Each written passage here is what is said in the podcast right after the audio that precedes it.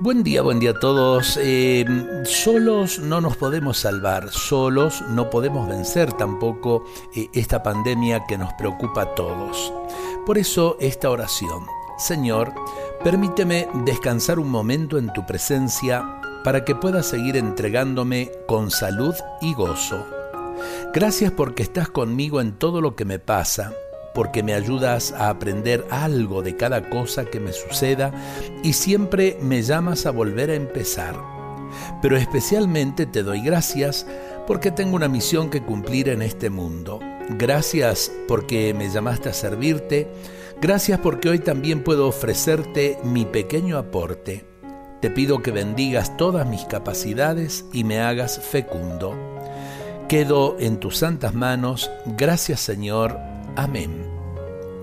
Y es verdad, para servir mejor al prójimo tenemos que apoyarnos en el amor de Dios.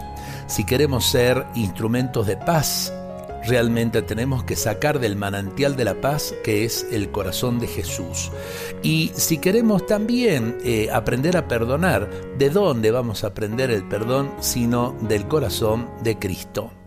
Ojalá que lo entendamos, ojalá que lo vivamos y creo que vamos a cambiar muchas cosas en la convivencia diaria, sea en nuestra familia, sea en nuestros lugares de trabajo. Dios nos bendiga a todos en este día.